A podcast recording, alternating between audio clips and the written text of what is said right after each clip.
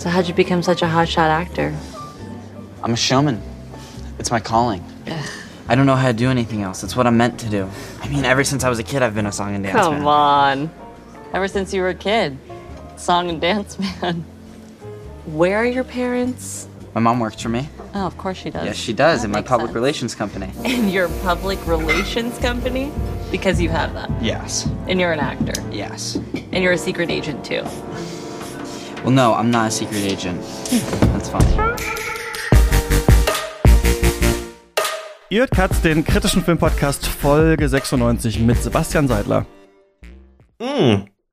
Jetzt habe ich gerade einen Schluck Wasser genommen. Guck mal an. Aber das ist ja auch elegant, oder? Hallo. Lukas Bawenschik. Ich habe keinen Schluck Wasser genommen. Hallo. Und heute verlieben wir elegant. uns neu in die äh, 70er, doch bis zum ersten Kuss. Wird es eine ganze Podcast-Folge dauern oder wird es nie dazu kommen? War das vielleicht doch nicht alles so rosig, wie wir das äh, verklären? Und hat sich das Warten überhaupt gelohnt? Äh, finden wir es raus. Wir sprechen über Licorice Pizza von Paul Thomas Anderson. Ich bin Christian Eichler. Hi. Lukas, hast du schon mal in einem Wasserbett geschlafen? Ich glaube nicht, nein. Ich habe darüber nachgedacht, dass ich den Film gesehen habe und gemerkt, nee, ich habe schon mal auf einem Wasserbett gelegen. Ich erinnere mich, dass wir irgendwie Freunde unserer Familie hatten, ein Wasserbett. Das ist aber auch schon eine ganze Weile her. Aber in einem geschlafen habe ich, glaube ich, wirklich noch nie. Ich auch nicht. Ich glaube, ich saß auch mal drauf. Es ist wirklich eine typische Freunde, Freundin der Familie. Ja, haben total. das äh, äh, Geschichte. Äh, Sebastian, wie ist bei dir? Genauso. Ich, auch, äh, nein, es waren nicht nur Freunde der Familie, sondern es war mein Cousin, der ein Wasserbett damals hatte. Ähm, hab auch nur drauf gesessen. Ich habe nie drin geschlafen. Ich weiß es, ich weiß nicht, wie das ist. Blöd eigentlich, oder? Wir reden über Ja. etwas, über was wir kein von so eine zentrale Rolle in diesem Film. Können wir dann überhaupt Wort über diesen Film verlieren? Wie ist denn das bei euch? Weil daran hat mich Licorice Pizza noch mal erinnert.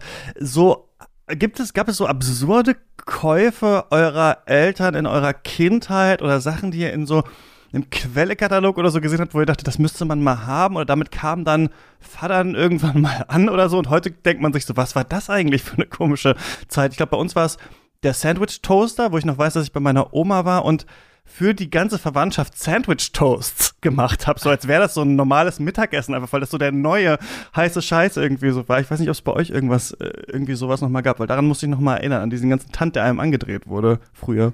Na, mein Vater ist total so ein Gadget-Typ. Der hat eigentlich alle zwei Wochen eine neue Kamera, eine neue Brotschneidemaschine, irgendeine Art von Mixer oder dergleichen. Also, das war eigentlich so eine ständige Erfahrung. Deshalb kam mir, glaube ich, auch nichts davor irgendwie skurril oder absonderlich vor. Also, wir haben sicher über die Jahre eine ganze Menge gerade so elektrotechnischen Krempel angesammelt, aber nichts, was jetzt besonders herausstechen würde. Ich find's witzig, dass du den Quellekatalog erwähnst, weil an den musste ich auch denken.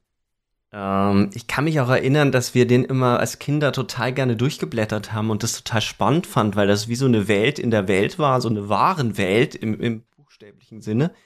Ähm, und eigentlich ist das bis heute so. Ich glaube, das ist auch die Affinität dieser Generation, sich solche Dinge andrehen zu lassen, so Erfindungen, die angeblich das Leben leichter machen. Ähm, das letzte, an das ich mich erinnern kann, sind diese seltsamen ähm, Brillenreinigungsmaschinen, die mit Ultraschall irgendwie die Brille reinigen. Ja. Aber eigentlich funktioniert es überhaupt nicht, weil die Sachen natürlich äh, niemals so gut sind wie beim Optiker. Ähm, und ich denke mir jedes Mal, meine Güte, was für eine Plastikverschwendung, das funktioniert doch hinten und vorne nicht und wo soll man das hinstellen?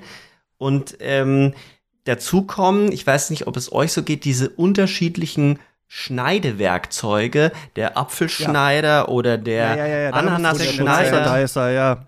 Genau.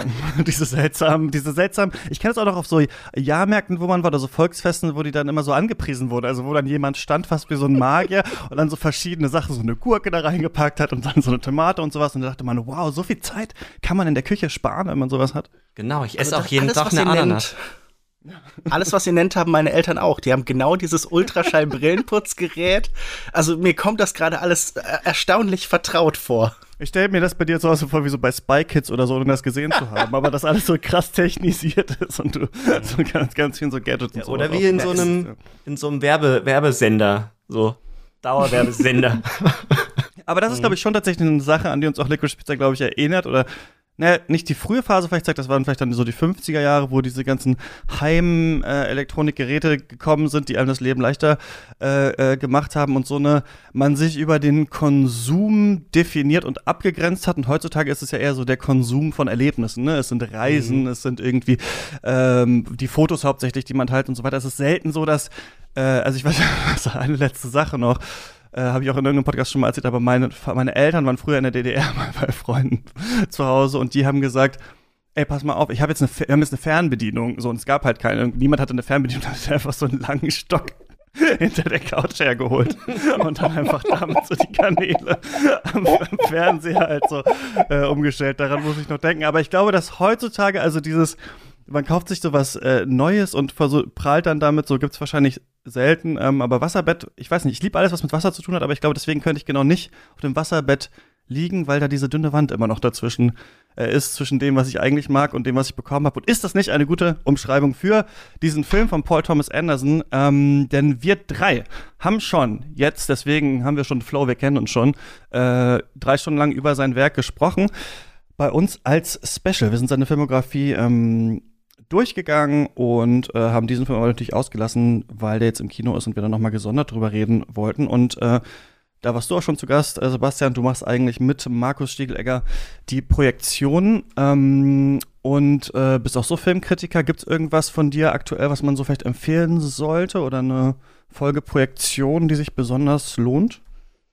Ähm, bei den Pro Projektionen tut sich im Moment ähm, wenig, weil wir da gerade umbauen, weil wir ja wachsen. Wir bekommen äh, Zuwachs mit äh, Jasmina Bianca Rauch und Julia Weigel werden wir ähm, sowas wie ein Podcast-Netzwerk in einem Podcast. Ähm, was es zu lesen gibt, ich habe für einen Filmdienst einen langen Text über das Vergessen im Kino, über Demenz geschrieben. Mhm.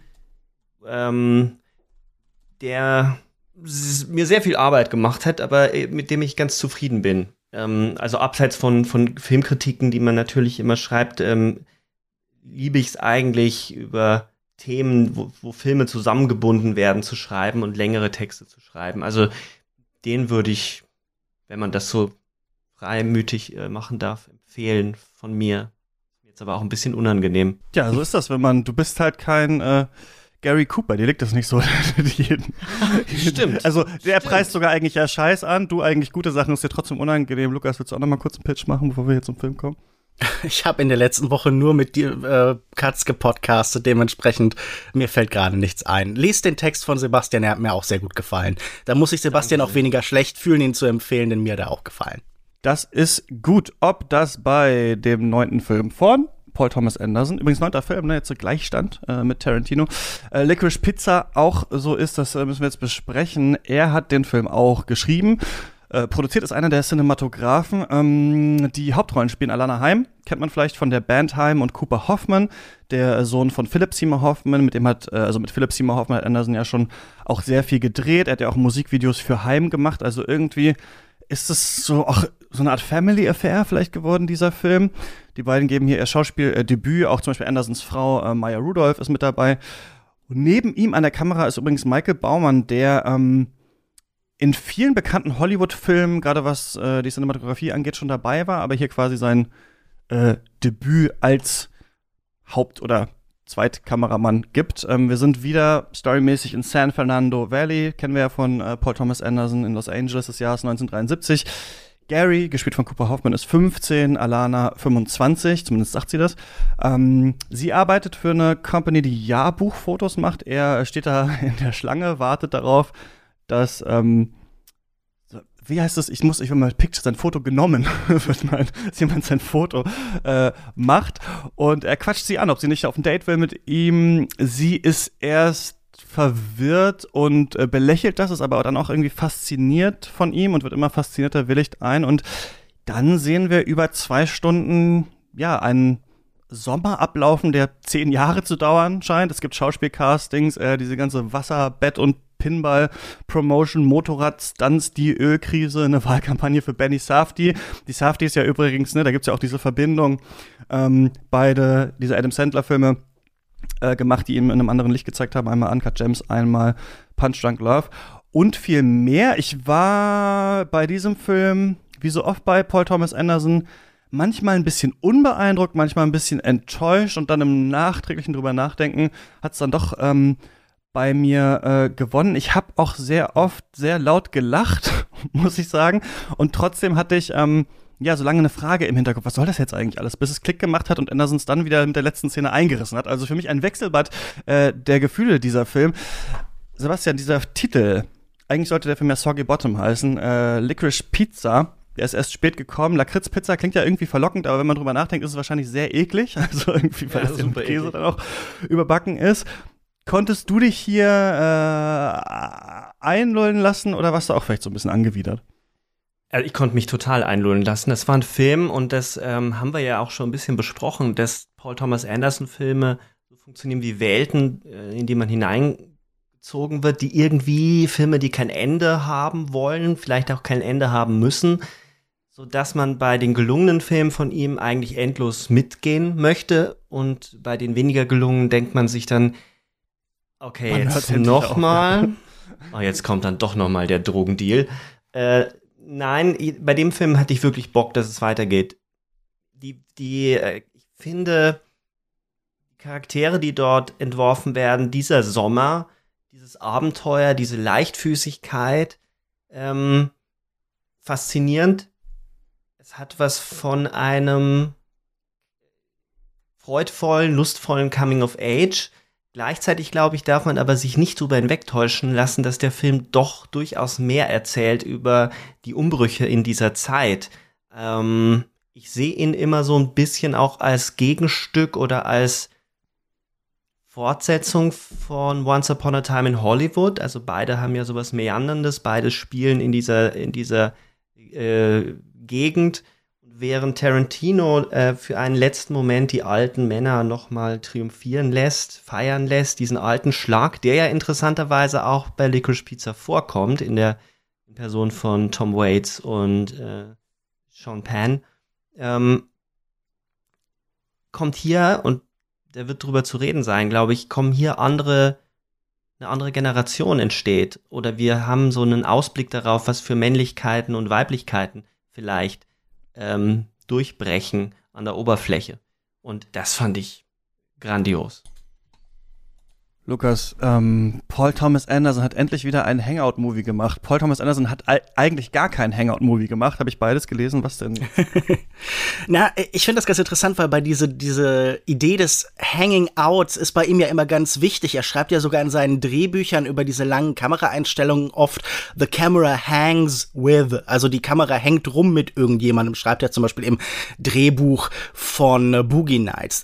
Ich würde, glaube ich, in weiten Teilen dem zustimmen, was was äh, Sebastian gesagt hat. Ich finde, das ist ein Film, der sehr lustvoll in der Schwebe hängt, der auf eine ganz amüsante und unterhaltsame Weise ungeordnet und ohne eindeutiges Ziel ist. So dahingleitend, sanftmütig, irgendwie unterdeterminiert auch. Das ist eine Welt voller Potenzial, die wir sehen. Wir haben bei Anderson oft Welten, die sich verändern, den Übergang von einer Zeit in eine andere. Und hier wird das so ausgedrückt, dass alles voller Potenzial ist und alles jederzeit eine andere Form annehmen kann. Man weiß nie so richtig, wohin geht der Film als nächstes. Er ordnet sich in so Episoden, die oft äh, um diese großen alten Darsteller aus einer anderen Zeit geordnet sind oder Figuren, die eine neue Zeit verkörpern. Also oft oft verkörpert dann eben immer von großen Darstellern, Sean Penn, Bradley Cooper, Benny Safdie, wir haben schon darüber gesprochen. Und das ist sein Versuch, die 70er zu beschreiben, als Übergangsphase, als definiert durch die alten Leuchtturmfiguren und die jungen Neuen, die eine andere Zeit beschreiben wollen. Und im Mittelpunkt ist dann natürlich diese Liebesbeziehung in Anführungszeiten, äh, in Anführungszeichen. Mein Eindruck war, das ist eigentlich. Anführungszeiten ist aber ein schöner. Äh, Anführungszeiten äh, sind auch Kritik schön, ja. Vielleicht von dem. ja. Na, ich habe irgendwie das Gefühl, das ist auch gar kein klassisches klassisches Liebespaar, sondern man sieht da zwei Menschen, die für den jeweils anderen ein, ein Sehnsuchtspunkt sind. Also ähm, sie sind nicht irgendwie wirklich jemand, den man liebt, aber das angestrebte Alter sehen sie im anderen. Da ist jemand, der ist 15 und möchte eigentlich 25 oder fast 30 sein und da ist jemand, der ist 30 und sehnt sich eigentlich nach der, nach den Simplizitäten der Jugend zurück oder des Teenageralters. Und ich glaube, diese gegenläufigen Bewegungen, beide wollen in die andere Richtung, fängt dieser Film ja auch mit der Kamera immer wieder ein. Wir haben ständig diese Sequenzen, wo ähm, ja so Parallelfahrten sind, Leute laufen, rennen aufeinander zu und diese Gegenbewegung findet dieser Film eben immer wieder zwischen diesen Figuren. Und das fand ich über die Zeit hinweg ganz reizvoll und dass das dann an vielen Stellen uns Fragen zurücklässt und auch am Ende uns das Gefühl gibt, okay, aber was passiert jetzt eigentlich mit dieser komplizierten Beziehung? Das fand ich dann doch sehr reizvoll. Und äh, für mich ist es auch irgendwie die perfekte Synthese aus Inherent Vice und äh, Phantom Thread. Also wenn man irgendwie so die DNA von Anderson hier sieht, dann vermengt er diese beiden Filme für mich. Ah, interessant, weil wir hatten ja bei ähm, Punch Drunk Love schon so beobachtet, dass da noch Magnolia auf jeden Fall noch so drin steckt irgendwie in dem Film, aber er sich schon in eine andere Richtung auf jeden Fall vielleicht ähm, bewegt, vielleicht schon in, in die Richtung so der seidene Faden. Also wenn man es ganz grob sagen würde, ist vielleicht Punch Drunk Love so eine leichte Mischung aus Phantom Thread und äh, Magnolia und jetzt hier haben wir äh, Inherent Vice dann äh, mhm. stattdessen vielleicht drinne. Ähm, hm, ich sag mal so, wenn Leute Filme beschreiben, zum Beispiel David Ehrlich auf IndieWire als holy fucking shit, love movies great, dann denke ich schon, oh Gott, ja, jetzt sind wir wieder. Ja, wir sind jetzt wieder bei den Frühjahr. Wie war das? Wie ist man aufgewachsen? Was ist mit Hollywood? Wie wird das Männerbild? Wie wird das Frauenbild? Was sind die Sehnsuchtsorte? Endlich wieder ein Film fürs Kino. Endlich wieder eine Welt, in die man entführt werden kann.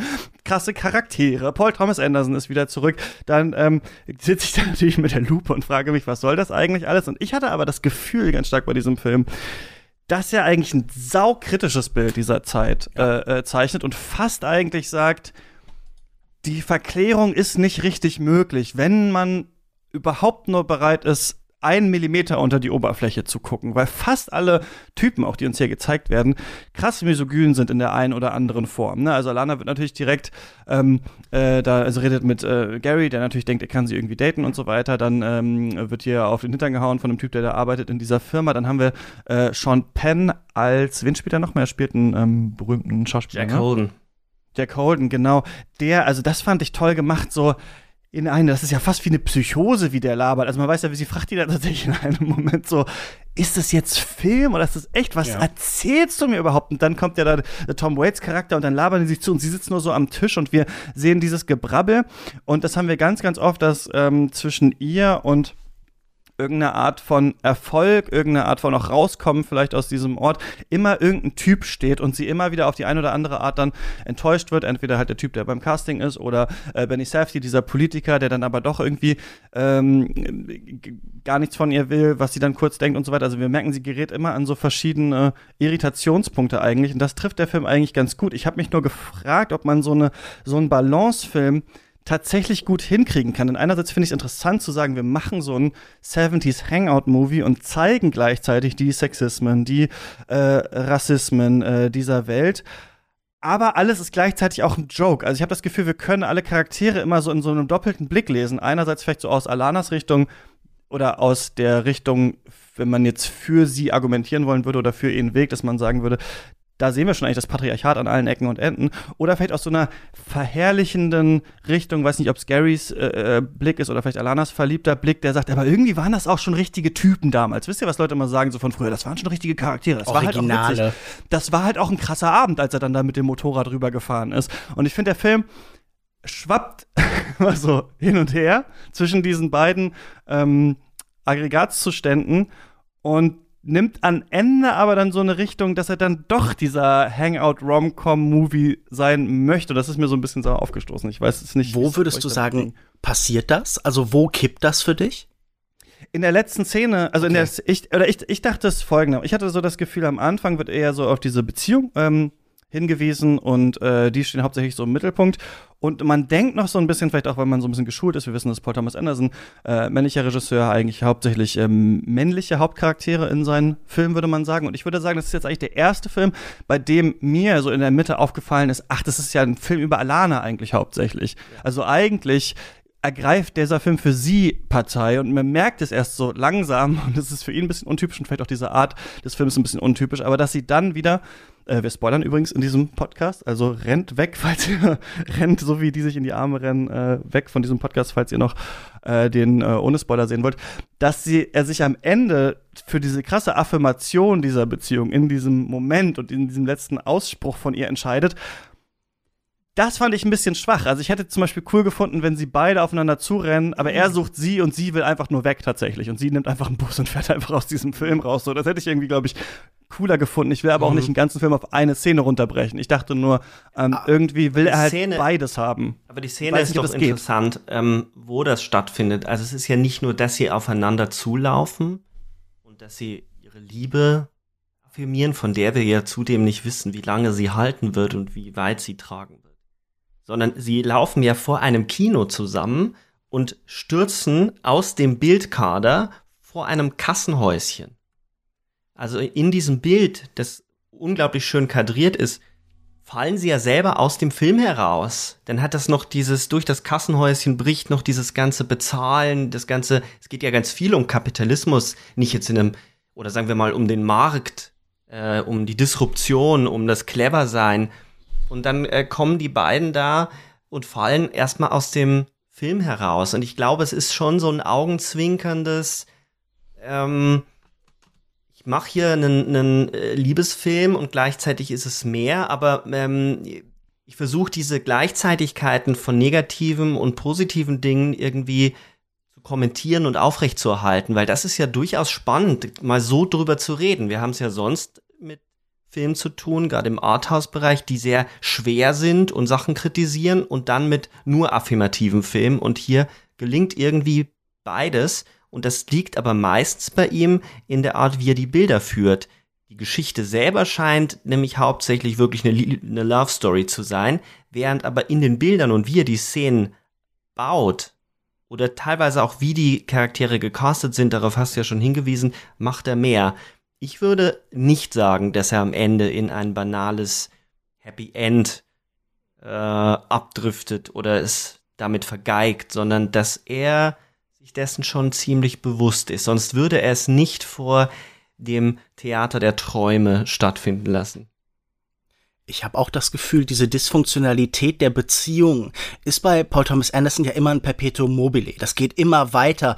Wir haben immer diese Zweierbeziehung, diese duellhaften Situationen, ewige Kämpfe, ewiges Push und Pull, Nähe und Distanz, die nie ganz aufgelöst werden können, die nie ganz in eine Richtung fallen. Wir haben maximal am Ende eines Films das Gefühl, okay, wenn sie sich nochmal treffen, wenn nochmal zwischen ihnen was passiert, dann wird es jetzt wahrscheinlich sehr lange dauern. Und ich hatte auch hier das Gefühl, nur weil der Film zu Ende ist, ist eigentlich diese Geschichte nicht zu Ende. Und ich finde ein Bild dafür eigentlich ganz dankbar. Garys letzter Scheme, ist ja eigentlich so eine Art, äh, nicht ein Hochstapler, aber fast jemand, so ein Hustler vielleicht, jemand, der permanent die nächste Möglichkeit, das große Geld zu machen sieht, ein Kleinunternehmer, so in einem ganz typisch amerikanischen Stil. Und zuletzt äh, baut er eine Flipperhalle. Und ich habe das Gefühl, die beiden Figuren sind ja auch ein bisschen wie so Flipperkugeln, die so rumgewirbelt werden, die gegeneinander prallen. Also er ist dann vielleicht wie so eine von diesen äh, äh, Dingern oben, die sie weiterstößt, die wird immer so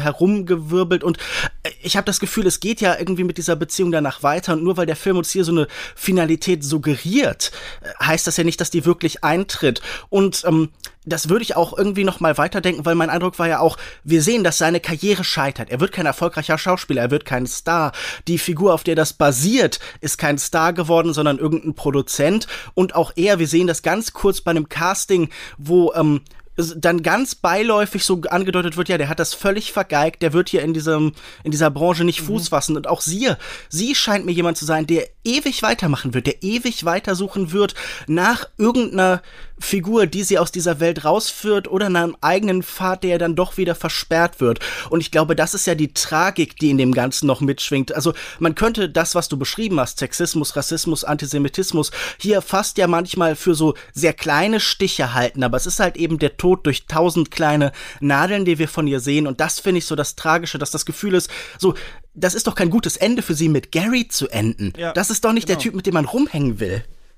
Ja, da bin ich mir aber gar nicht so sicher. Ähm, ich würde würde schon auch bei Gary äh, ähm, oder anders gesagt, ich würde Gary ein bisschen milder lesen. Also ich habe schon viele Meinungen gehört, die ihn so unsympathisch finden. Er ist so ein Hochstapler, das stimmt ja auch alles, aber er ist gleichzeitig auch unglaublich sensibel. Er hat eine andere oder er präsentiert eine andere Männlichkeit als diese mhm. anderen Männer in diesem Film. Genauso wie sie eine andere Weiblichkeit präsentiert. Ich würde sagen, beide stehen so dazwischen. Er neigt in bestimmten Szenen zu so einer Jean Penn-Haftigkeit. Er will gerne so der große Macher sein und kippt dann wieder um in so eine absolute Sensibilität. Ich finde, eines der tollen Bilder, die das zeigt, ist, dass er am Telefon steht und in den Hörer nur hineinatmet, während sie auch nur in den Hörer hineinatmet. Sie sprechen mhm. nicht zueinander, sondern sie hören dem anderen zu. Sie wissen doch beide, also der eine natürlich, weil er hat sie ja angerufen, aber sie weiß, dass er am Telefon ist.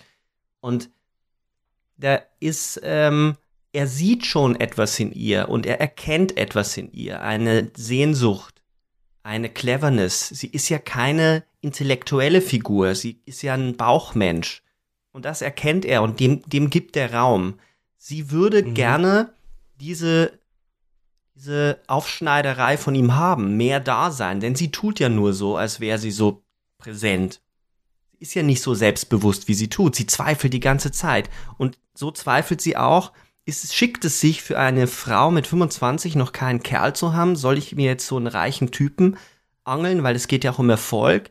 Oder hole ich mir den, der 15 ist, ist natürlich irgendwie doof, weil die Gesellschaft das natürlich verurteilt, aber mache ich es einfach, weil ich es kann und weil es halt passt.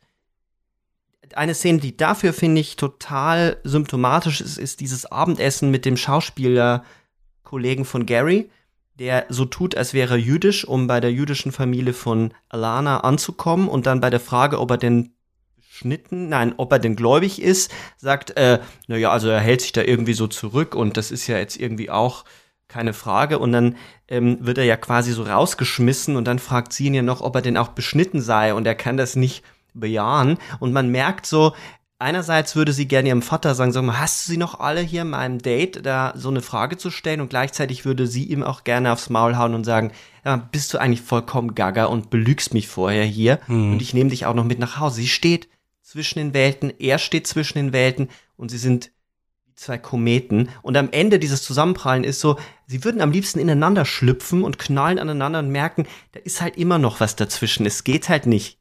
Man wird sich weiter umkreisen müssen. Ja, was ich auch gerade bei diesen Szenen, die du beschreibst, dachtest, ist, dass hier wahnsinnig viel Performance im Spiel ist. Also im San Fernando Valley ist Hollywood sehr nah und man hat das Gefühl, alle sind hier sehr viel mit Spielen beschäftigt und wahrscheinlich ist es auch mhm. deshalb nicht so leicht zueinander zu kommen, weil man auch immer ein anderer ist. Man hat ja mhm. auch das Gefühl, Gary ist mit jedem neuen Scheme, das er entwickelt, jemand anderes. Er sagt einmal diesen Satz, I'm a showman, that's what I was born to do und das merkt man auch. Wir haben diese Karriere von Anderson besprochen, sie ist voller Showman. Also Daniel Plainview ist genauso ein Showman wie der äh, Master dort Lord Lancaster zum Beispiel. Und auch er hat ja irgendwie eine gewisse brüchige Identität, dass beide zu etwas anderem hinwollen, immer etwas anderes spielen. Das ist sicher auch ein Produkt dieser Zeit, wo alles im Umbruch ist und wo diese ganz sicheren, klaren Identitäten im Bezug zum Beispiel auf Männlichkeit, wie gerade schon angesprochen worden ist, oder eben auch Weiblichkeit, aber natürlich zum Beispiel auch ähm, auf eine religiöse Identität oder sowas, äh, die, die sind super brüchig und deshalb spielt der Film ja auch damit, wie viel diese Leute spielen müssen permanent. Das scheint mir auch noch ein wichtiger Aspekt einfach zu sein.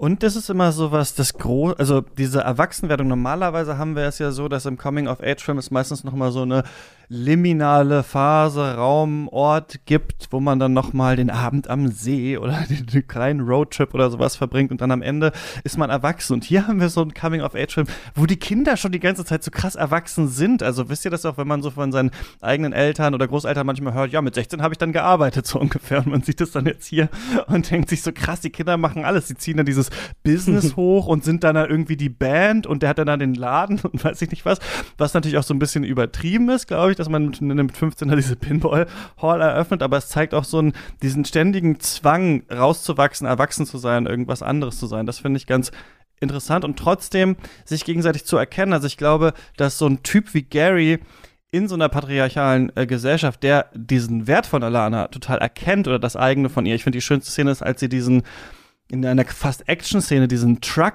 rückwärts da diese Straße runterfährt und er schaut sie so an, so verliebt, weil sie das einfach macht und einfach kann, ne? So und sie checkt es selber gar nicht eigentlich, was sie zu was sie alles imstande ist. Deswegen ist so ein Typ wie Gary eigentlich jemand vielleicht, den man in so einer Gesellschaft viel früher im Leben braucht, um da dann rauszuwachsen, nachdem man sich so das Selbstbewusstsein abgeholt hat und irgendwann sagt, gut, das reicht mir aber hier mit deiner kleinen Kinderwelt und deinem äh, Schaustellertum und so weiter. Aber das fand ich ganz gut getroffen.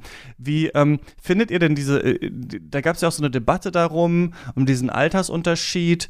Wir im Discord kommt das immer mal wieder auf, wenn über Call Me By Your Name gesprochen wird. Wir haben ja hier witzigerweise so eine Umkehrung. Also ich finde es interessant, dass die Debatte hier so aufkommt, weil äh, die Frau ja älter ist als der Junge. Ne? Und normalerweise haben wir dieses ja ganz unterschiedlich, auch in Hollywood ja ganz stark, diesen Altersunterschied.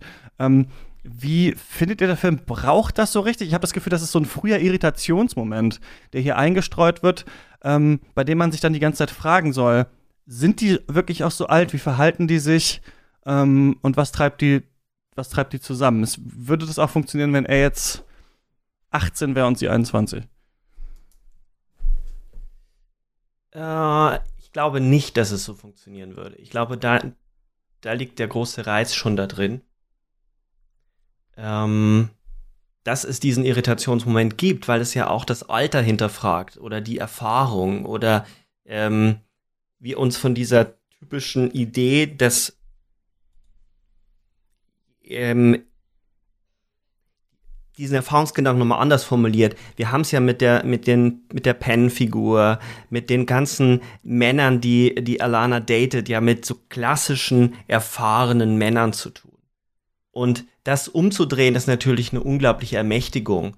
Ähm, dass eine Zeit sich verändert und dass man sich auch von solchen traditionellen Begriffen nicht mehr leiten lässt. Jetzt haben wir natürlich mh, hm, sind wir in einer Zeit, in der diese Debatte um hierarchische Abhängigkeit, die auch mit einem Alter einhergehen kann, also dass jemand ähm, den anderen unterdrückt, da sind wir wieder bei den toxischen Beziehungen an einem ganz anderen Punkt. Aber ich finde es eigentlich total interessant, dass der Film sich diese Freiheit nimmt, um das durchzuspielen und eigentlich eine Ermächtigungsfantasie draus macht. Ich fand erwartbar, dass die diese Diskussion so geführt worden ist. Also so ja, Sachen wie Grooming sind einfach präsente Themen und das ist natürlich auch wichtig, dass sowas im öffentlichen Diskurs stattfindet.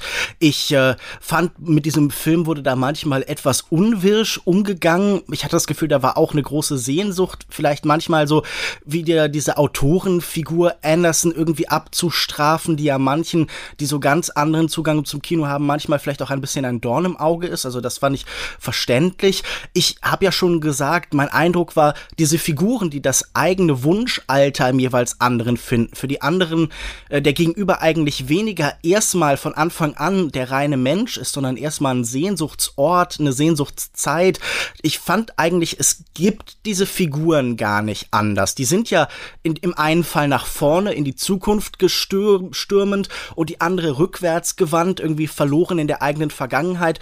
Und ich glaube, diese Reibung brauchen sie eigentlich auch auch. Ähm, ich glaube, andere Schock- und Irritationspunkte sind weniger überzeugend umgesetzt. Also wenn wir zum Beispiel den äh, anti-asiatischen Rassismus, der irgendwie in äh, diesen Restaurantszenen aufkommt, da muss ich auch sagen, das fand ich in dieser Beiläufigkeit so ein bisschen plump. Aber ich finde diese Form von, von Reiz und wenn man das so möchte, auch Provokation, zumindest wurde es als solche angenommen, äh, finde ich auf jeden Fall eine sehr interessante Triebfeder einfach für den Film.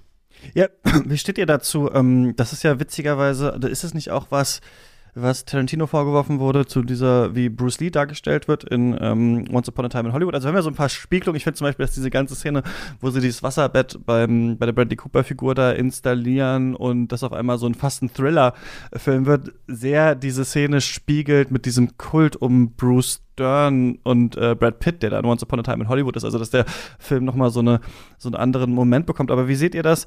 Ähm, diese Szene, wo er dann mit seiner japanischen Frau spricht halt und dann diesen, diesen Akzent nachäfft. Später kommt dann halt der Witz, dass er äh, nie Japanisch gesprochen hat. Das Kino hat gejohlt und dann ist einem selber so ein bisschen das Lachen im Halse stecken geblieben, weil man direkt sich gefragt hat, was will denn Anderson jetzt damit? Und das ist so eine Sache, die, glaube ich, ja ein bisschen schwierig ist, wenn man einerseits versucht, in den Ver verklären, halb verklärenden 70er Jahre Film die Kritik an der Struktur noch so mit einfließen zu lassen und das dann auch für den Effekt spielt. Die Frage ist, wie genau setzt man das dann um? Man will ja nicht einen, so eine Art Marvel Emotionalisierung haben, bei der ich alle zwei Minuten traurig und dann wieder happy und dann wieder traurig sein soll. Andererseits, wenn es so einen Groove haben soll und so ein bisschen so einen Hangout-Charakter, ist es natürlich auch schwer, diese ähm, äh, Schwierigkeiten der damaligen Zeit und der heutigen Zeit irgendwie richtig zu politisieren. Ich weiß nicht, ob, oder ich hatte eher das Gefühl, dass in manchen Momenten man dann so sagt, ja, Rassismus ist schlecht, aber es ist schon auch sau witzig, wenn jemand einen asiatischen Akzent nachmacht. Mm, so würde ich es. Ich bin so hin und her gerissen. Also ich verstehe, was du meinst. Ich würde erstmal mich ganz klar positionieren und sagen, es ist, äh, weil es aufkam, das Thema, es ist nicht rassistisch in dem Film, sondern es ist als Kritik daran zu verstehen. Da sind wir uns, glaube ich, einig.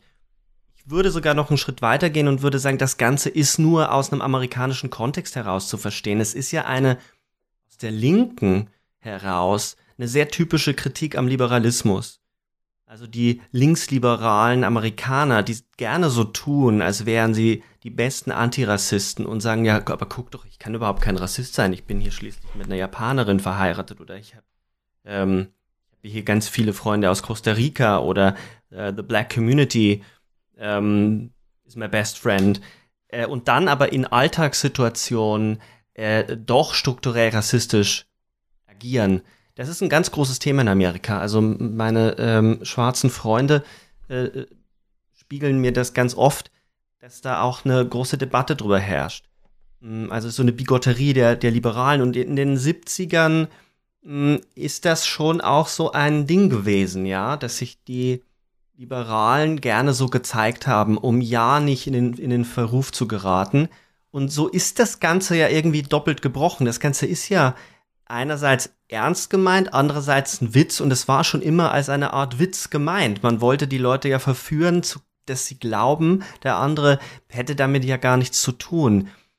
Es mag aus unseren europäischen oder in unseren europäischen Augen ein bisschen plump erscheinen. Ich finde es aber gar nicht so plump, sondern eigentlich im Groove des Films und aus der amerikanischen Perspektive ziemlich clever, wie einem dann das Lachen im Halse stecken bleibt.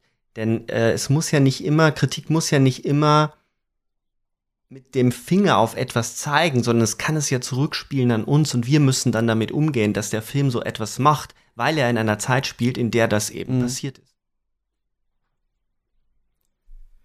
Ja, ich würde auch grundsätzlich sagen, also, also erstmal natürlich offenkundig, dass Paul Thomas Anderson das nicht in irgendeiner Form halt unterstützen möchte, dass er das nicht für die richtige Position hält. Na gut, das ist ja, glaube ich, nicht schwer zu erkennen.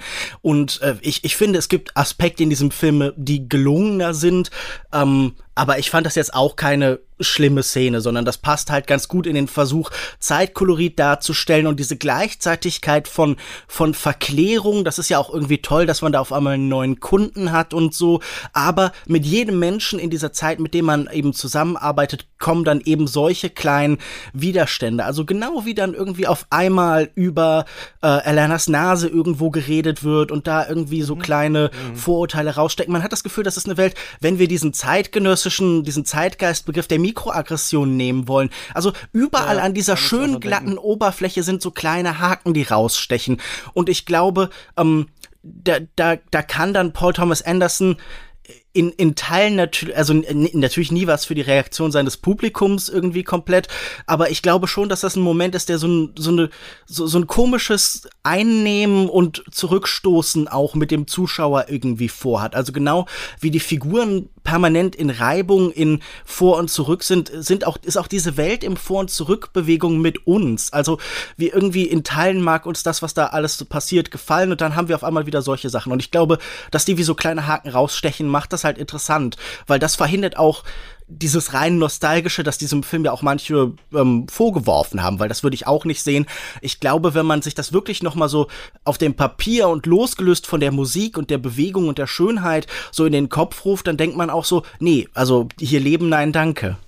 Was ich ganz, ähm, ja, was interessant ist, ist, dass man das Gefühl hat, die Welt, es hat noch so ein Verzauberungspotenzial, also um da zurückzukommen zu diesen Wasserbetten. Man hat irgendwie das Gefühl, dieser kleine Traum, ach mal was anderes zu haben. Ach, das ist dann wie auf Hawaii oder sowas, wenn ich da liege oder so auf diesem Bett, ne? Dass das und das kannst du haben. Du kannst es dir in dein äh, Haus reinholen und aber auch gleichzeitig auf so einer Business-Seite von ihm. Äh, man kann einfach den Laden aufmachen. Ach, Pinball ist jetzt legal, dann machen wir das mal. Ne? Also diese diese Idee, dass so noch, ähm, dass man noch nicht alles gesehen hat von der Welt, sondern dass dass da überall noch was da ist. Die ist auf jeden Fall ganz stark drin und gleichzeitig merken wir aber, wer äh, die Gatekeeper sind und wie man dann auch ähm, abrutschen kann. Weiß nicht, ob auf den falschen Pfad, aber in die Gefahr auch. Also ich finde zum Beispiel interessant, dass ja äh, Gary sein eigenes Mindset irgendwann erklärt und sagt, sag einfach immer ja, du kannst das, ne? Sag immer ja, du kannst das. Vielleicht so ein bisschen wie der Tom Cruise-Charakter in Magnolia auch.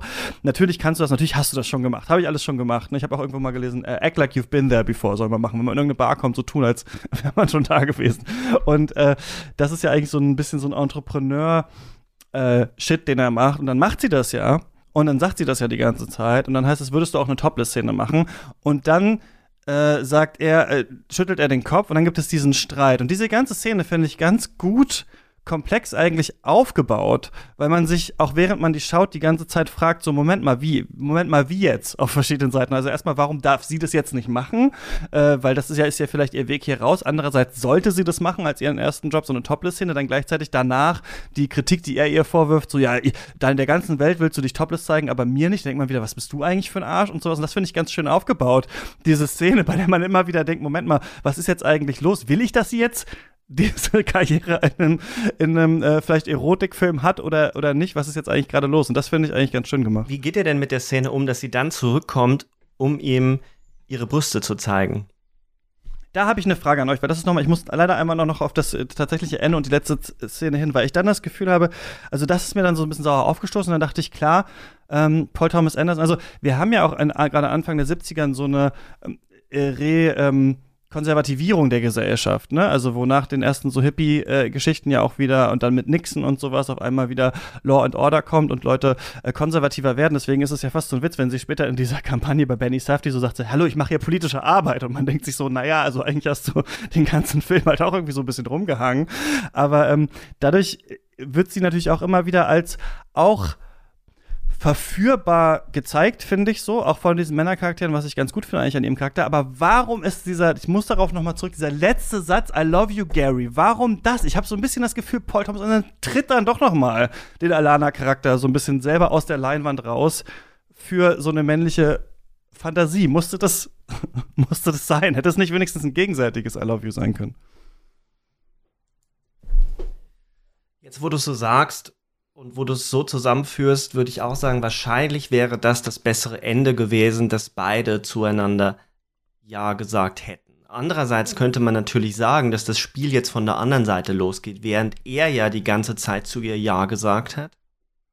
Das sagt er ja ganz früh im Film, das wird die Frau sein, die ich heirate, und das ist ja auch ein I love you, Alana.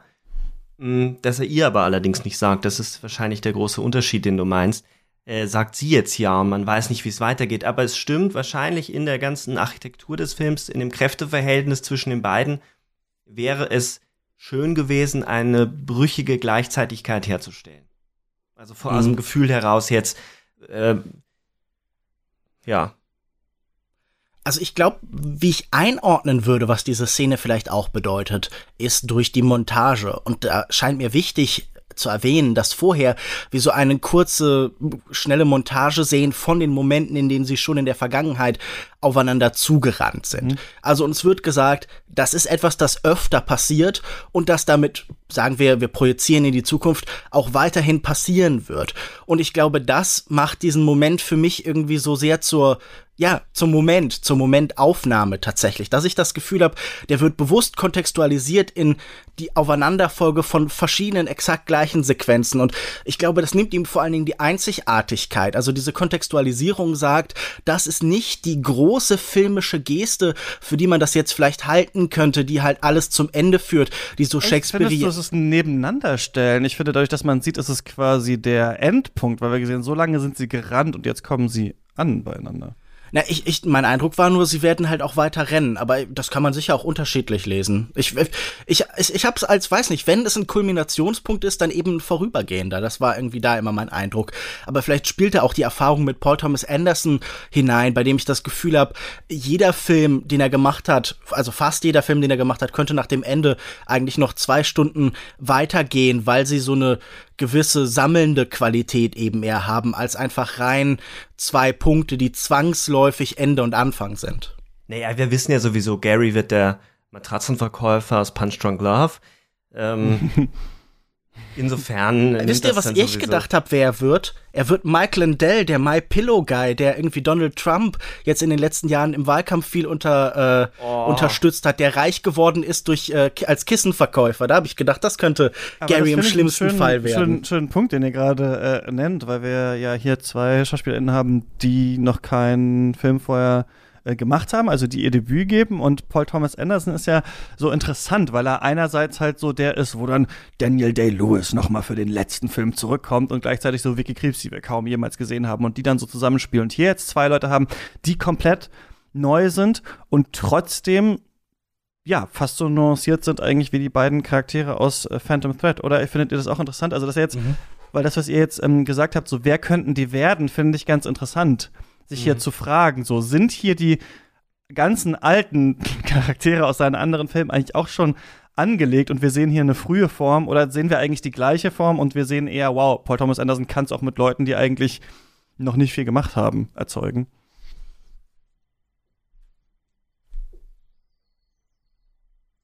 Seht ihr hier, ja, seht ihr hier so Charaktere und, und, und, und so, eine, so ein Beziehungsspiel, das wir schon mal gesehen haben?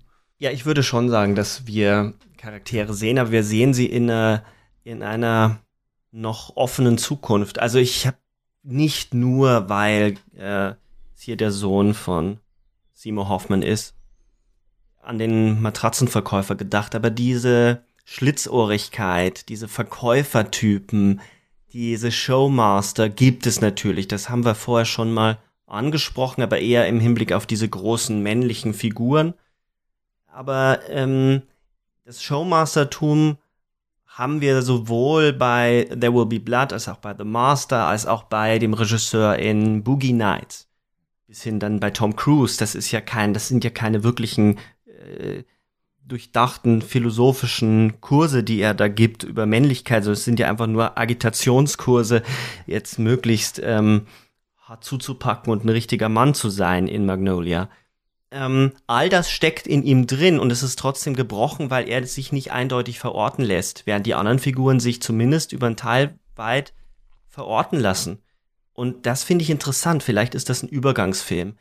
Bezogen auf ihn als Schauspieler und auf sie als Schauspielerin. Ich finde das schon beeindruckend, wie beide spielen. Das hat eine unglaubliche Kraft. Ich finde sie vor allem unglaublich, mit welcher Präsenz sie eine nackte Figur spielt. Also nackt in dem Sinn, sie, sie spielt den ganzen Film äh, ungeschminkt, es ist kaum Licht, es ist ja ein sehr, es ist zwar ein wunderschöner Film, der aber vor allem mit dem natürlichen Licht arbeitet, kaum äh, ähm, bearbeitet ist. Und sowohl sie als auch er mit Pickel, mit Hautunreinheiten gezeigt werden, auch im Close-up und trotzdem hat das eine Anmut und eine Schönheit, die beeindruckend ist dass sie, dass sie das kann und dass sie ähm, so eine Präsenz hat, wenn man die Videos äh, sieht und wenn man Auftritte von der Band Heim gesehen hat, dann ahnt man das irgendwie, aber dass sie das einfach so aus dem Ärmel schüttelt, ist schon beeindruckend. Bei ihr tue ich mich in der Tat aber schwerer zu sagen, in welche Richtung könnte das gehen, was, was für ein Typ, was für, für Energien kann sie produzieren, welche anderen Rollen. Das würde mich wirklich interessieren, was ihr bei äh, ihr seht, bei ihm, das ist vielleicht ein bisschen billig, aber ähm, ich bin aus dem Kino, aus der Presseverführung raus und ich wusste nicht, ich wusste wirklich nicht, dass er der Sohn von Philip Seymour Hoffman ist. Und dann sagt die, ähm, muss man ja immer mit den Presseleuten reden danach, und dann sagt die, ja, aber hast du, wie und hast wie du fandst du den Film? Und man ist so, oft ist man dann so, ja, ja, ciao. Äh, ich, ich würde wirklich mal eine Frage stellen. Sorry. Ach, ich wollte ich wollt nur ganz kurz beenden, so, ja, hast du auch bemerkt, das ist ja der Sohn von Und mir lief es eiskalt den Rücken runter, weil er so viel von seinem Vater hat, wenn man genau hinguckt, an Präsenz, an Gestik, an einer präsenten Stimme? Zerbrochenheit und der Stimme. Ja, ich würde erstmal in Frage stellen, ob man mit den Presseleuten reden muss. Ich glaube, wenn man äh, einfach Kopfhörer ans Ohr macht, kann man oft auch an denen geschickt vorbeilaufen. Ich finde das immer ein eher unangenehmes Gespräch nach ah. Presseverführung. Und äh, Kölner Kino musst du an der musst du an denen vorbei und die Treppe runter. Das ist immer ganz schwierig. Aber ähm, mit manchen von denen rede ich ja wirklich sehr, sehr gerne. Aber ja, da sind natürlich auch furchtbar Man denkt ja auch dabei. immer, als ob die den Film auch immer gut finden. Das ja keine Ahnung. Nee, eben. Ich, das, ja, das stimmt schon. Nein, und, und, und zweitens würde ich sagen, ähm, ich hatte bei Alana halt schon das Gefühl, zum einen, dass sie aus so einem Heim-Musikvideo einfach direkt in diesen Film gelaufen irgendwie ist, weil die auch zuletzt durch Paul Thomas Anderson natürlich sehr ähnlich aussahen irgendwie wie dieser Film. Also wenn man dieselbe Stimmung haben möchte, dann schaut man sich PTAs Videos für Heim irgendwie an und sieht da sehr ähnlich äh, wie mit Farben und mit Licht gearbeitet wird. Und mein Eindruck war, auch sie wird, so tragisch das für die Figur ist, nicht glücklich. Also ich hatte sie auch als jemanden erlebt, der immer Widerstand leisten wird, aber der auch immer Widerstand leisten muss, der nie an einen Punkt kommt, wo so eine Sicherheit, ein Equilibrium irgendwie erreicht ist. Weil wenn ich eins aus ihrem Schauspiel sehe, dann, dass sie auch wenn sie super vermeintlich passiv irgendwo herumsitzt, neben Sean Penn im Auto oder später neben Bradley Cooper im Auto oder so, dass da super viel passiert direkt unter der Oberfläche, mhm. dass ähm, das Nackte vielleicht, also, dass sie sehr ehrlich ist, sehr offen im Umgang mit anderen, also, dass sie die Fragen, die sie sich stellt, wie zum Beispiel, hey Leute, ist das nicht komisch, dass ich die ganze Zeit mit 15-Jährigen rumhänge? Also, die Leute trau, diese Frage traut sie sich anderen Menschen, anderen Leuten in ihrem Alter zu stellen, aber gleichzeitig ist da auch ganz viel, das wir nie so richtig verstehen können und das auch nicht raus will, dass sich dann nur ausdrückt eben in so einer Unsicherheit, in dem Widerstand und so. Und ich habe das Gefühl, dass auch sie, genau wie die Zeit, einfach vor allen Dingen Potenzial hat. Also, dass sie irgendwie ein Versprechen ist, das nie so richtig eingelöst wird. Und weil das jetzt mit 25 oder 28, wie sie ja irgendwie so einmal durchrutschen lässt als so freudscher Versprecher, ähm, dass das jetzt nicht eingelöst Ich habe das Gefühl, sie wird auch weiter jemand sein, der irgendwie viel mehr könnte, aber es nicht tut. Das war irgendwie auch so ein Punkt von Tragik, den ich ja schon vorhin so angedeutet habe, den irgendwie für mich dieser Film in sich trägt halt einfach. Das, also mhm. genau wie die Zeit was verspricht, das nie ganz eingelöst wird, auch sie etwas in sich trägt, das nicht nach außen kommt und das wir nicht mal so richtig verstehen können. Jetzt bleibt aber so ein Debüt natürlich extrem schnell an einem Schauspieler, einer Schauspielerin hängen. Und äh, darauf wollte ich ja hinaus. Wo, wo würdet ihr denn so eine Alana Haim sehen. Also das ist jetzt ihr erster Film, Coming of Age. Sie spielt irgendwie eine, eine Teenagerin, Teenagerin, obwohl sie, oh Gott, habe ich das jetzt blöd ausgesprochen, Teenagerin, die schon äh, 25 ist, die gerne doch noch eine 15-Jährige wäre. Ähm, mit so einer Beiläufigkeit und gleichzeitig einer wütenden Präsenz, dass man dauernd, wie du gesagt hast, unter der Oberfläche das Gefühl hat, da ist eine, die reflektiert die ganze Zeit und trotzdem wirkt es nicht, als würde sie spielen, sondern als wäre sie da. Ich finde das sehr, sehr eindrucksvoll. Äh, ja. ja.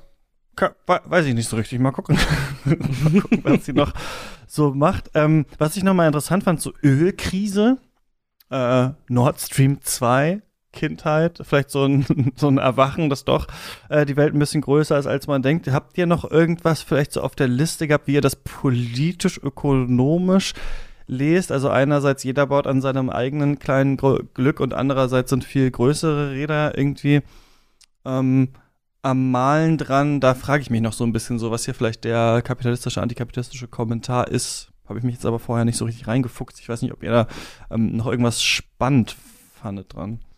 Ja gut, einerseits das, was du besprochen hast, dieses Gefühl, wir sehen da auch den Aufstieg äh, dieses modernen Hochstaplers, dieses Gefühl des permanenten Scams, der irgendwo läuft. Also ich habe auch überlegt, vielleicht würde Gary später halt NFTs oder sowas verkaufen oder Krypto irgendwie als Bro da so einsteigen, da würde ich ihn auch total sehen. Aber andererseits natürlich auch ein, so eine Oase der Glückseligkeit. Bei ihr sehen wir so auch die politisierte junge Frau eigentlich so später. Ja, ne? Also genau. man hat das Gefühl, sie ist noch kurz sie ist kurz, also sie muss eigentlich mit Gary noch Schluss machen und dann wird sie vielleicht ins Feminist Movement oder sowas einsteigen. G genau, vielleicht macht sie dann später irgendwie Wahlkampf für irgendeine frühe äh, Politikerin oder sowas. Also ich meine, sie hat ja schon den homosexuellen Kandidaten irgendwie und ich weiß auch nicht, ob das so eine unterbewusste, intuitive ähm, äh, Solidarität vielleicht ist mit Leuten, die irgendwie auch Teile von sich verstecken müssen, die sich nicht ganz irgendwie selbst entfalten können. Also das ist irgendwie was, was ich in dieser, finde ich übrigens eine der schönsten Sequenzen und auch einer der schönsten Beziehungen im Film. Aber vor allen Dingen würde ich halt sagen, wenn du diese Ölkrise ansprichst und dieses Gefühl von Stillstand, aber auch äh, diese Ignoranz, die dafür noch herrscht, das Gefühl, okay, es ist eine besondere Situation, aber es geht trotzdem halt irgendwie immer so weiter. Also ich glaube, man schläft hier in diesem Film als USA noch sehr so einen Schlaf von es geht immer weiter. Wir werden immer irgendwie an der Spitze bleiben und es ist eine Illusion zu glauben, dass das irgendwann nur abwärts gehen könnte. Also auch wenn wir viel Verfall und irgendwie neue und alte Welt sehen, hat man das Gefühl, es, das ist eine USA, die kein Bewusstsein für ihren graduellen Abstieg im Weltgefüge hat zu diesem Zeitpunkt. Und das finde ich irgendwie ganz interessant, dass es so vorweggenommen wird. Und diese Frage nach dem Unternehmertum, da wurde ja auch schon in vielen Kritiken geschrieben, okay, in der Nähe ist vielleicht auch dann irgendwo anders der Silicon Valley oder so. Man hat immer irgendwie eine Lösung, man hat so Solutionismus oder sowas. Also deshalb meinte ich auch Gary Gary könnte ich mir darin vorstellen, weil das auch für mich wirkt wie jemand, der immer irgendwie die nächste App aus der Tasche holen ja. können, nur dass bei ihm die App dann halt noch ein Flipper oder ein Wasserbett ist. Die Ware ist austauschbar eigentlich, die man verkauft. Ja, genau. Hauptsächlich, man verkauft das und man weiß nicht mal, woraus sie gemacht ist. Das ist eigentlich geil. Ich finde richtig cool dieses Gespräch, als jemand fragt, ja, aber es ist ja aus Wasser, was ist, wenn das kaputt geht? Und dann sagt er, ja, das Wasser ist sehr kalt. Und dann sagt die andere Person, ah, also ist es kalt. Naja, also im Sommer ist es kühl, im Winter ist es warm. und dann ist das Gespräch zu Ende und man ist verkauft. Ja. Und es macht offensichtlich halt keinen Sinn, weil es im Winter warm, also beide Erklärungen davon ergeben irgendwie keinen Sinn. Aber dass sie dann quasi irgendwann mal so 99 macht, aber Digga, checkst du überhaupt hier, was los ist? Das ist auch aus Öl. Und dann dachte er, ja, ich dachte, das wäre irgendwie eine Art von Plastik und so. Ja, das ist auch Öl. so ungefähr. Und das finde ich eigentlich ganz, ja, hält eigentlich das hat damals den Spiegel vor, aber natürlich auch heute, ne? Diese, diese Verblendetheit, dass man denkt, äh, die Ressourcen sind unendlich und des, der Spaß hört nie auf, ja, diese Spaßgesellschaft, diese früher auch. Aber das zahlt doch das ein, Christian, was du schon gesagt hast, nämlich, dass hier noch eine Verzauberung der Welt möglich ist und wahrscheinlich auch äh, eine, die heute immer noch funktioniert bei ganz vielen Dingen, die wir kaufen, wo wir nicht wissen, wie sie funktionieren, wo wir nicht wissen, was da alles drin steckt. Also gerade wenn wir an Handys denken, die mittlerweile so schnell sind, äh, dass das kleine Computer sind, ähm, da geht es ja ganz viel darum, eine Geschichte drumherum zu bauen. Und das macht er ja die ganze Zeit. Er erzählt Geschichten darum, er inszeniert die Gegenstände und er schafft Begehren. Also er erzeugt als Person Begehren, interessanterweise bei ihr natürlich, ähm, wenngleich es über lange Strecken eine Sache, über die wir wahrscheinlich nicht mehr sprechen können, aber das körperliche Begehren ist ja lange, lange Zeit nur so im Hintergrund anwesend. Ähm, äh, und kapitalismuskritisch, ich finde, da ist eigentlich schon, schon alles gesagt. Ich hätte auch Silicon Valley erwähnt, das wurde ja auch in ganz vielen Kritiken schon geschrieben es hat viel mit Disruption zu tun, dass du in dem Moment, wo ein Markt zerbricht, du in den Lücken etwas anderes aufbaust, um den Schwung mitzunehmen, um vielleicht auch mhm. Ersatzbefriedigungen zu generieren. Hauptsache, es ist, geht ums Begehren und, und, und die Wünsche und, und damit die Lehre der Menschen gestopft wird. Jetzt können sie mit dem Auto nirgends hinfahren. In dieser interessanterweise ist ja auch noch das Valley eine, eine, eine, eine Gegend, in der das Auto überlebensnotwendig ist, weil wenn du dort zu Fuß gehst, ist irgendwie ein bisschen seltsam. Ähm, und dann gibt es diese Krise und, und die Leute können mit dem Auto nicht mehr fahren und dann haben sie ja auch kurzzeitig diese Fahrräder, diesen Fahrradverleih. Ähm, und während in der Tat, glaube ich, ähm, Jack Holden weiterhin mit seiner Maschine besoffen äh, irgendwelche Stunts äh, vollzieht, zieht schon ein anderes Unternehmertum am ja. Horizont auf. Womöglich sind es nicht Gary und Alana, die äh, vorne dann mitspielen werden, aber sie werden den Weg geebnet haben zu diesem, was dann das Silicon Valley werden wird, im Guten wie im Schlechten. Ja. Vielleicht wichtig auch noch, dass Gary immer da auftritt, wo der Staat sich zurückziehen muss. Also zum Beispiel, wenn dieses Gesetz fällt, dass Flipper verboten sind, dann ist er schon irgendwie zwei Tage vorher, plant er das Ganze. Und das ist ja auch eine gute Beschreibung für das, was zunehmend passiert. So, ähm, wir haben dann sehr stark auch die Zeit, in der alles, was früher mal New Deal war, so nach dem Krieg, immer weiter und immer weiter zurückgefahren wird. In den 80ern natürlich noch mal drastischer, aber wir sehen den Rückzug des Staats in Form dieses schwindenden Verbots Codes und dergleichen. Und da treten dann eben genau die Leute in dieser Zeit ein wie Gary, die Leute, die halt spontan sagen, hey, hier ist eine Lücke gelassen worden, wie kann ich davon profitieren? Das ist eigentlich aber schön eigentlich, dass ihr es nochmal auch mit dem Begehren nochmal so zusammengebracht habt, äh, auch auf diese äh, Figuren, weil jetzt ergibt sich auch dann doch ein stärkeres Bild nochmal für mich.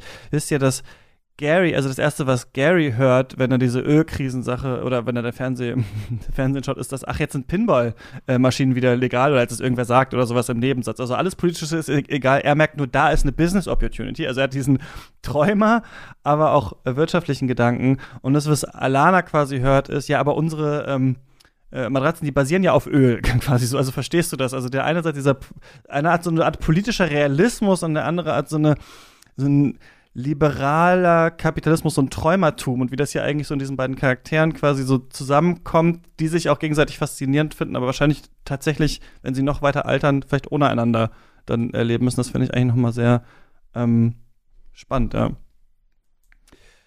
Habt ihr sonst noch irgendwas auf der Liste zu diesem Film, was unbedingt gesagt werden muss, was nicht äh, jetzt ja im Nichts verenden darf, wenn die Folge aufhört? Eine Kleinigkeit. Ich weiß nicht, ob es euch aufgefallen ist, aber wie der Film beginnt. Der Film beginnt schon mit so einem Male Gaze.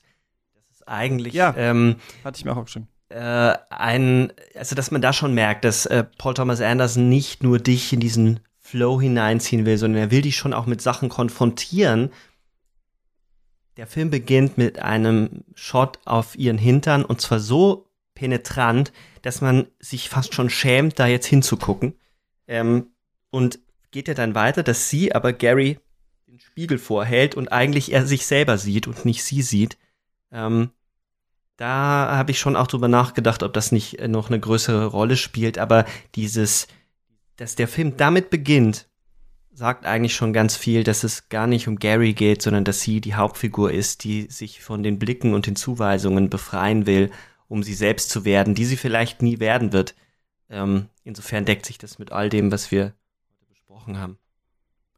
Ich würde vielleicht noch kurz Johnny Greenwood loben, bei dem ich immer meine Höhen und meine Tiefen erlebe, wenn er Soundtracks macht. Er hat ja in diesem Jahr drei große Soundtracks gemacht, also zum Beispiel für Spencer. Spencer auch, ne? ja.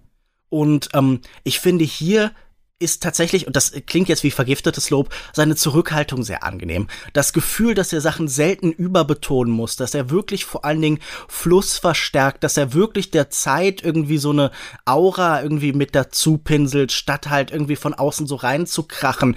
Also, dass diese Musik halt wirklich so mit diesem Film verwoben ist, das finde ich tatsächlich auch eine große Leistung und ähm, auch natürlich, was dann irgendwie an Needle Ropes dazukommt, ist dann vielleicht viel präsenter, aber ich finde, was, was er da irgendwie in den Hintergrund komponiert hat, das füllt per perfekt irgendwie so kleine Lücken auf, die hier und da sind und das fand ich sehr überzeugend gemacht. Das finde ich total wichtig, dass man auch mal die lobt, die sich zurücknehmen, weil ansonsten ja immer das Krachende, das Große, das Pompöse gelobt wird und gerade auch bei Johnny Greenwood, du hast es ja gesagt, diese anderen äh, Soundtracks, diese anderen Scores durchaus ähm, gr größer wirken.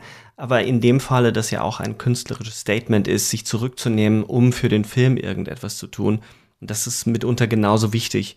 Und äh, da muss man auch manchmal das Ohr und das Auge dafür schulen, solche Dinge auch wahrzunehmen. Finde ich richtig gut, dass du das nochmal so in den Vordergrund rückst. Ja, witzig. Ich kann mich auch gar nicht daran erinnern, was Johnny Greenwood gemacht hat. Also vielleicht war es tatsächlich nicht so schlecht. ähm, auf jeden Fall nicht so ganz so penetrant wie bei äh, Spencer. Es ist interessant, dass er so lange nichts gemacht hat. Ne? Hat der Seidene Faden gemacht. Übrigens, das wollte ich noch mal sagen, ist mir aufgefallen. Ich finde, der Seidene Faden ist echt eine coole Übersetzung für Phantom Thread, wo es ja eigentlich um diesen Faden geht, also mit dem man Sachen so einnäht oder auch über, habe ich dann nochmal nachgelesen, ähm, so ein Phänomen, was Näher ja, genau. hatten, wie so ein mhm. Phantomschmerz, dass man halt immer noch weiter diese Handbewegung des Nähens macht. Aber ich finde irgendwie, dass da jemand irgendwo im deutschen Verleih, finde ich ganz süß, dass man da der seidene Faden äh, genau macht. Das war nämlich ähm, äh, sein letzter Film, dann noch Power of the Dog auch noch, ne, äh, auch noch ähm, orchestriert. Ein Film übrigens, der auch genannt wurde, äh, als ich auf Instagram gefragt habe, was ist ein Paul Thomas Anderson-Film, der nicht von Paul Thomas Anderson ist, der beste. Und da wurde hier gesagt, Roma, Uncut Gems, Silver Linings Playbook, Foxcatcher Uh, the Power of the Dog war eben auch dabei, uh, Synecdoche New, New York und so fand ich ganz witzig. Ähm, wir haben noch so ein paar Sachen, die ich euch gerne fragen würde. Zunächst einmal, muss man diesen Film, wir machen halt erstmal Licorice Pizza zu, gesehen haben, Lukas? Ja. Ja. Alles klar. Ich würde sagen, ja, geht, kann man sehen. Man muss gar keinen Film gesehen haben. Wollt ihr das noch ausführen oder, oder wie? dann ist meine nächste Frage, die schließt jetzt an. Das ist so ein kleines Addendum zu unserem Special, das wir aufgenommen haben. Denn wir fragen uns eigentlich immer am Ende eines jeden Specials, was würden wir uns denn noch wünschen von Paul Thomas Anderson? Also nicht, wir fragen nicht in jedem Special, was wir uns von Paul Thomas Anderson wünschen würden, sondern von dem Regisseur oder der Regisseurin, über die wir da sprechen oder über den. Und das haben wir aber damals nicht gemacht, weil wir Lico Spitze ja noch offen hatten. Jetzt haben wir den besprochen. Jetzt ist die Frage, wo soll er jetzt hin? Uh, Lukas, was sagst du? Kriegen wir jetzt noch mal den knochigen, ähm, harten Film, nachdem wir das hier. Naja, wobei, ich frage mich gerade, weil äh, ganz kurz, es wird ja immer gesagt, oder vielleicht alterniert er so, vielleicht macht er einen lockeren, flippigen Film und dann macht er wieder so einen härteren, kontrollierteren Film. Aber ich finde halt Licorice Pizza gar nicht so locker flockig. Deswegen, ähm, oder nicht nur deswegen, weiß ich gar nicht, ob jetzt quasi wieder sowas ansteht wie The Master oder Phantom Thread oder er nicht eher so seine Spur vielleicht gefunden hat über die letzten Filme und einfach da so ein bisschen weiter sucht, wo er jetzt angekommen ist. Ich weiß nicht, was du dir wünschst oder was du von ihm mhm. erwartest. Nun, in meinem Special, in unserem Special war ja die Feststellung, dass ähm, für mich persönlich da eine Bewegung zu für mich interessanteren Filmen stattfindet. Dass ich das Gefühl habe, er ist im Zwischenmenschlichen, im Persönlichen, im Kleinteiligen stärker eigentlich, weil er da aufmerksamer ist und weil er da besser vermitteln kann mit seiner Kamera und mit seiner Technik, als wenn es um die großen Ideen, um die großen Zusammenhänge geht. Die misslingen ihm nicht, aber in dem Moment, in dem er sie versucht in den Blick zu nehmen, geraten sie oft so ein bisschen arg metaphorisch, nicht holzschnittartig oder so, aber so ein bisschen zu groß, zu titanisch. Ich glaube, das ist so ein Film, an dem für mich zum Beispiel äh, ein, eine Tendenz, an der ein Film wie uh, There Will Be Blood für mich ein wenig krankt tatsächlich. Und deshalb hoffe ich in Teilen, dass er so ein bisschen so weitermacht, dass er ausdifferenziert, dass er sich weiter treu bleibt in der Hinsicht, dass er versucht, Darsteller und ihre Konstellationen zu Welten auszubauen. Und deshalb wäre, glaube ich, meine Hoffnung, dass er einfach so weitermacht, aber dass äh, er immer neue Menschen und immer neue Ideen findet, die all das, was seine grundsätzlichen Impulse sind, verkomplizieren und in Frage stellen. Also ich glaube, er ist aber tendenziell auf dem auf einem richtigen Weg. Ich würde ein bisschen dezidierter sein ähm, und mir ein Genre wünschen, das er bisher äh, nur so ein bisschen angetippt hat mit seinem Debüt. Ich würde mir wirklich gerne einen düsteren Thriller von ihm wünschen. Und weil du vorhin ähm, Johnny Greenwood angesprochen hast und gemeint hast, er hätte lange nichts gemacht, da haben wir einen Film nämlich vergessen, bei dem ich immer denken würde, so etwas würde ich gerne von Paul Thomas Anderson sehen. Das ist A Beautiful Day von Lynn Ramsey. Der hat nämlich auch Johnny Greenwood den mm. Soundtrack geschrieben. Und es mhm. ist ein Film, bei dem die zwischenmenschliche Beziehung zwischen äh, Joaquin Phoenix, ähm, es ist zufälligerweise auch noch dieser Schauspieler mit dieser jungen, mit diesem Mädchen eine sehr innige Beziehung dann führt, also eine, eine äh, sich um sie kümmert, sie aus diesem Mädchenhändlerring befreit.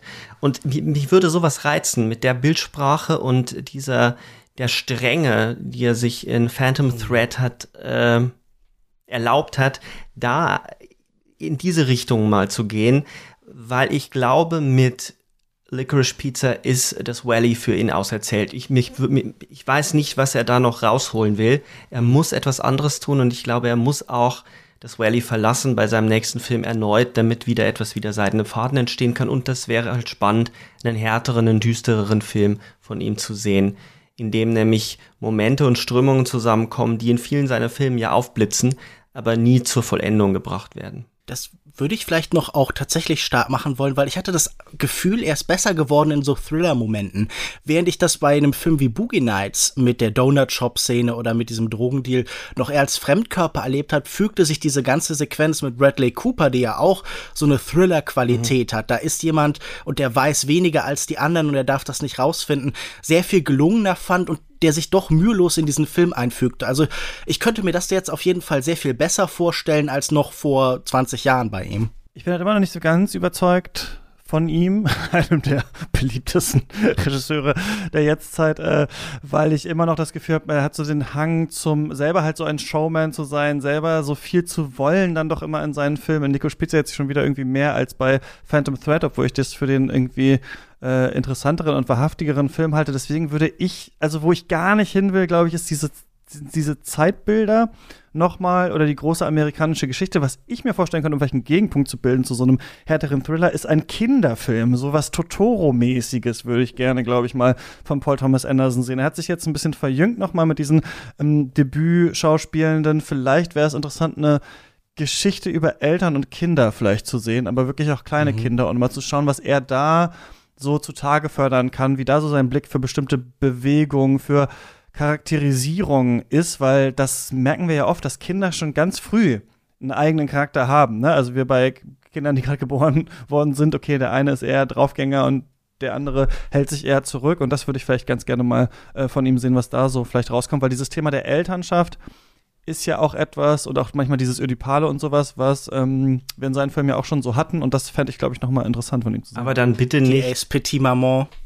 Ja, genau. Ja, genau, sowas. Ja, aber dann bitte nicht in die Wes Anderson Richtung, sondern dann vielleicht auch ein bisschen mehr in die Spike Jones, äh, wo die wilden Kerle wohnen, zumindest äh, so wie er den Anfang einleitet, bis dann die wilden Kerle kommen. Das finde ich hat schon Potenzial, auch ein Paul Thomas Anderson Kinderfilm zu sein, also eine Ernsthaftigkeit zu haben. Petit Maman kann ich gar nicht so sagen. Ich habe, äh, ich fühle mich gerade ertappt. Ich habe vergessen, den Trailer zu gucken. Und ich habe den Film noch nicht gesehen. Habt ihr den schon gesehen? Das gibt's doch gar nicht. Wer hat den gesehen? Ja, der ist, ist doch der Film, der, das ist doch der Film, der nie rauskommt. Ja, ja der, ist, ist auf der, äh, Berlinale 2020, also auf dieser Online, als es, als es möglich war, Filme online zu zeigen, Berlinale. Äh, da haben wir den online gesehen und jetzt äh, ist es so ein bisschen Running Gag geworden, dass der halt nie rauskommt. Aber ich glaube, er hat jetzt einen Termin irgendwie. Im März, glaube ich, ja. Im März kommt er dann tatsächlich äh, raus und ist auch ein ganz. Im ja, März wisst ihr, was ich dann mache? Verschoben. Jetzt gucke ich dann gleich den Trailer und gucke dann noch mal, ob das ein PTA-Stoff sein könnte. Das mache ich. ja, das wird gleich geguckt. Sehr, sehr gut. Dann haben wir das ähm, auch geklärt. Dann, ähm, ja, vielen Dank, ihr beide das. Oder habt ihr noch irgendwas? Du wolltest doch noch was Gutes? noch eine Frage stellen, oder? In Bezug Stimmt. auf. Ich habe ja. noch eine Frage und zwar, vielleicht fange ich damit mal an. Was guckt man denn jetzt vielleicht weiter, wenn man so ein bisschen angefixt wurde von Licorice Pizza? Vielleicht nochmal ein anderer Blick auf die Zeit oder ähnlicher Film? Irgendwie, da ist doch bestimmt eine spannende Antwort bei euch aus, aus der Nase zu ziehen. Ich sag mal zwei Sachen. Einmal natürlich haben bestimmt viele gesehen, aber vielleicht auch ähm, äh, auch nicht geschaut, der Richard Linklater-Film Dazed and Confused, den fand ich ähm, ziemlich, als ich ihn das erste Mal gesehen habe, total äh, beeindruckend, der auch nur so ein Abend oder so eine Nacht eigentlich ist und wo auch schon so ein bisschen toxische äh, Männlichkeiten und sowas dargestellt werden.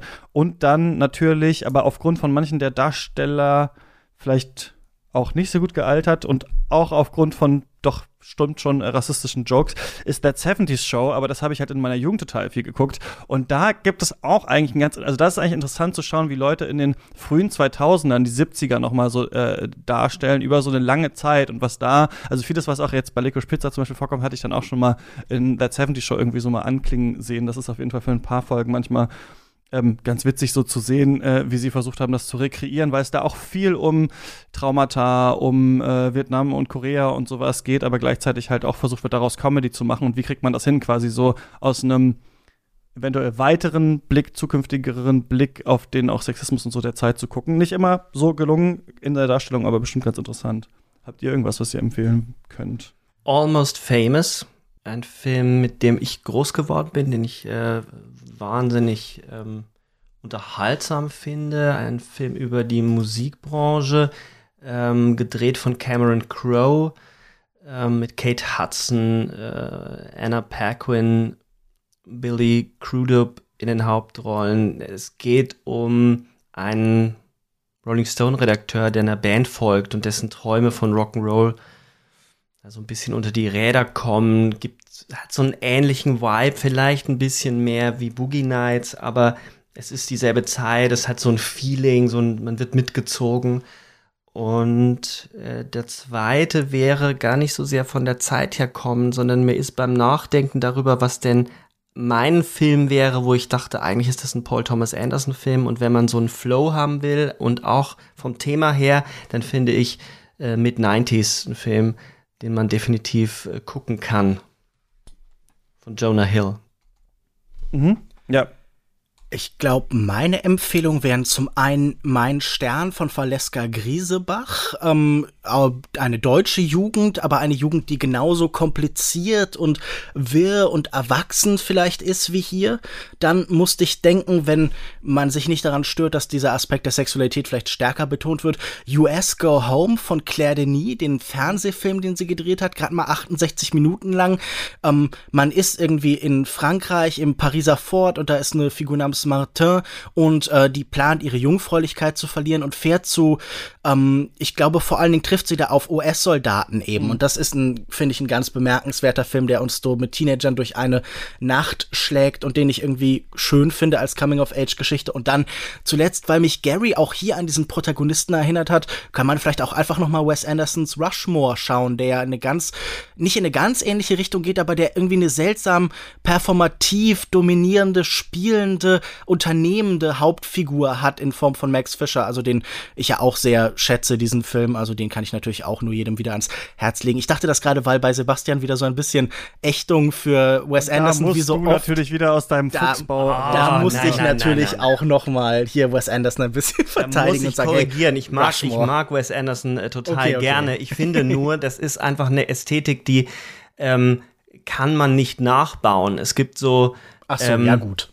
Es gibt so Sachen, es ist wie bei David Lynch, dass man schnell sagt, oh, das ist aber jetzt wie David Lynch und es ist halt überhaupt nicht wie David Lynch, sondern es braucht dieses ganz spezifische, ähm, was es, was es einzigartig macht. Ich ähm, bin eigentlich darauf gar nicht über, über Filme gekommen, sondern über Musik, dass ich letztens The Smiths gehört habe und dachte so, es ist schon beeindruckend, dass weder der Drecksack Morrissey noch ähm, Johnny Marr danach jemals wieder solche Lieder schreiben konnten, weil es einfach der historische Zufall, dass diese beiden Menschen zusammengekommen sind, es möglich gemacht hat, dass diese vier Platten rausgekommen sind. Unabhängig jetzt, ob man sie mag oder nicht, ist es einzigartig.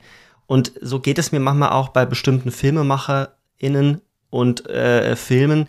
Und We- Wes, Wes Anderson ist so einzigartig und ich finde auch viel zu leichtfertig kritisiert, dass seine Filme so ähnlich sind, weil ich muss ehrlich gesagt sagen, ich habe ein Fable für Leute, die so einen eigenen Stil haben und den durchziehen und verfeinern, weil ich äh, das ist für mich irgendwie eine künstlerische Haltung. Ich brauche nicht immer diesen, diesen harten, diese harten Brüche. Also ich, auf keinen Fall. Ich will nicht in diese Tonne. Alles gut, alles gut. Ja, nee, nee, klar. Roy Anderson auch gut und Paul Thomas Anderson, äh, naja, geht so, äh, haben wir auch schon Folgen drüber gemacht, die ihr Und hören W.S. Anderson meintest du, gell? Ja, was habe ich gesagt? Paul Du Thomas hast nochmal Thomas gesagt, Ja, glaub ja, ich. ja. Naja, ich finde ihn ja nicht so gut, um das nochmal hier am Ende gesagt zu haben. Das war ein Freudscher. schon, schon Podcast-Folgen gemacht, das war ein Freu- Freudscher Versprecher ähm, bei Katz und bei Shots und eure beiden Podcasts heißen Longtake und Projektion. Falls das irgendwer noch nicht wissen sollte, der hier diese Folge hört, ist das auch nochmal äh, gesagt worden. Danke ihr beiden, dass ihr mit mir jetzt insgesamt, wenn man es zusammenbaut, ähm, vier Stunden, vielleicht kommen wir sogar auf viereinhalb, ich würde mal sagen viereinhalb Stunden über äh, Paul Thomas Anderson äh, gesprochen habt. Ja, sehr gerne. Dankeschön für Ja. die Einladung. Ich liebe euch. Dankeschön, das ist sehr lieb. Diese Will ich auch. Sebastian.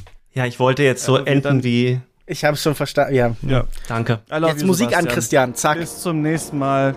Viel Spaß Bis dann. im Kino und beim Stream. Ciao. Ciao. Tschüss.